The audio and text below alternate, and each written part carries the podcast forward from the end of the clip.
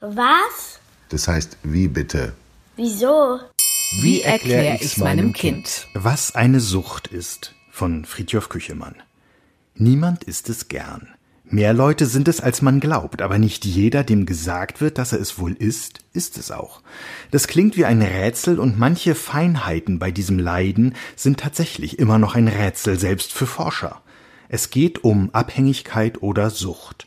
Im weitesten Sinn süchtig sein kann man in jedem Alter. Viele Kinder haben von ihren Eltern schon einmal gesagt bekommen, sie seien wohl schokoladensüchtig, wenn sie mal wieder gar nicht genug kriegen konnten von dem Süßkram. Und einige haben auch schon einmal mit ihren Eltern besprechen müssen, ob sie nicht vielleicht online-süchtig, Smartphone-süchtig oder Computerspielsüchtig sind. Erwachsene können von Alkohol, Zigaretten, Tabletten oder Drogen abhängig sein. Die Politik, das Bundesgesundheitsministerium zum Beispiel, zählt aber auch die Glücksspielsucht zu den Abhängigkeiten, die Erwachsene entwickeln können. Was verbindet diese ganz verschiedenen Substanzen und Beschäftigungen? Unser Körper reagiert darauf auf eine bestimmte Weise und diese Reaktion wollen wir wieder und wieder erzeugen weil es sich so anfühlt, als ob sie uns gut tut, oder weil sie etwas kleiner macht oder überdeckt, das sich so anfühlt, als ob es uns nicht gut tut. Leuten, die andauernd heftige Schmerzen haben, hilft manchmal nur noch ein Schmerzmittel, das leider süchtig macht. Der Körper stellt sich darauf ein, dass sie dieses Mittel einnehmen, er braucht immer mehr davon und er reagiert sofort, wenn es fehlt. Die Schmerzen sind wieder da und sie sind schlimmer als zuvor. Es gibt Nasenspray, von dem man süchtig werden kann. Es enthält ein Mittel, das die Nasenschleimhäute abschwellen lässt und wer Schnupfen hat, kann wieder besser durch die Nase atmen. Wenn man es länger als eine Woche nimmt, gewöhnen sich die Schleimhäute daran und schwellen an, wenn es fehlt, auch ohne Schnupfen. Zum Glück hat so gut wie jedes Kind schon mal davon gehört, wie gefährlich Drogen sind. Darunter versteht man heute zumeist verbotene Mittel, die Leute zum Beispiel schlucken oder mit einer Spritze nehmen oder rauchen. Ihre Wirkung kann ganz verschieden sein. Manche machen, dass man sich wie der Größte fühlt, andere, dass man einfach nicht müde wird, wieder andere, dass einem alles, was einen sonst so bedrückt, gar nichts mehr ausmacht. Und die allermeisten von ihnen machen, dass man mehr von ihnen will. So schlecht für die Gesundheit, so verboten sie auch sein mögen und so viel Geld man Drogenhändlern auch für sie zahlen muss. Bei vielen dieser Drogen glauben Leute, die sie nur mal ausprobieren wollen, einfach nicht, dass ihre Willenskraft allein nicht ausreicht, um wieder davon loszukommen. Und manche Leute, die drogenabhängig sind, setzen für ihre Sucht schließlich alles aufs Spiel. Ihre Gesundheit, ihr Geld, ihr Leben. Aber es gibt auch ganz alltägliche Substanzen, die süchtig und krank machen, die von vielen Leuten genommen werden, obwohl sie so gefährlich sind, die nicht einfach verboten werden können, weil ihre Einnahme seit Jahrhunderten zum Leben der Menschen hier dazugehört. Alkohol ist so ein Beispiel.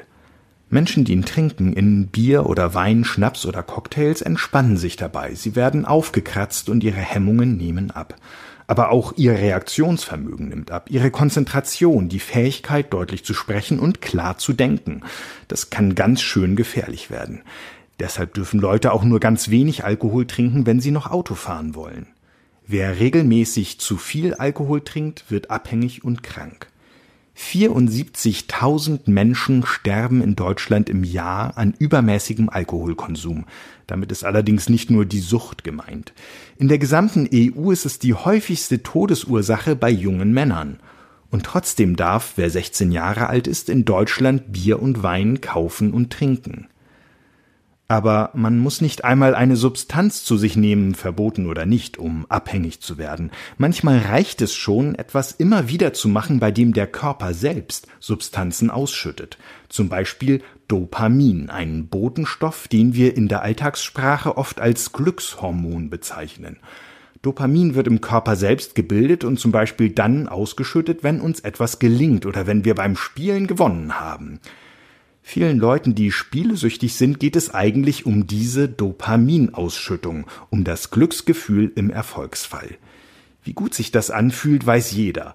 Was passiert, wenn man gar nicht genug davon kriegen kann und immer mehr Zeit darauf verwendet, das zu machen, was bestenfalls zu einer solchen Dopaminausschüttung führt, das wissen auch manche Kinder, die immer wieder dasselbe Spiel auf dem Smartphone zocken. Es ist übrigens ganz typisch, dass Leute, die süchtig nach etwas sind, nicht gern zugeben, dass es so ist. Dabei ist diese Einsicht, dieses Eingeständnis ein erster Schritt, um sich von der Abhängigkeit auch wieder zu befreien. Das hat schon vor bald 85 Jahren ein Arzt in Amerika erkannt, der selbst Alkoholiker war und eine Vereinigung von Alkoholikern ins Leben gerufen hat, die sich gegenseitig dabei unterstützen, von ihrer Sucht dauerhaft loszukommen und fernzubleiben. Jedes Mal, wenn sie zu einer ihrer Versammlungen zusammenkommen, stellt sich jeder mit seinem Namen vor und sagt danach, dass er Alkoholiker ist. Dieser Arzt, Robert Holbrook Smith, hat übrigens noch etwas erkannt. Wer abhängig ist, braucht die Hilfe, die Unterstützung, die Geduld und die Hartnäckigkeit anderer, um da wieder rauszukommen. Auch wenn er sich am Anfang am liebsten überhaupt nicht helfen lassen will.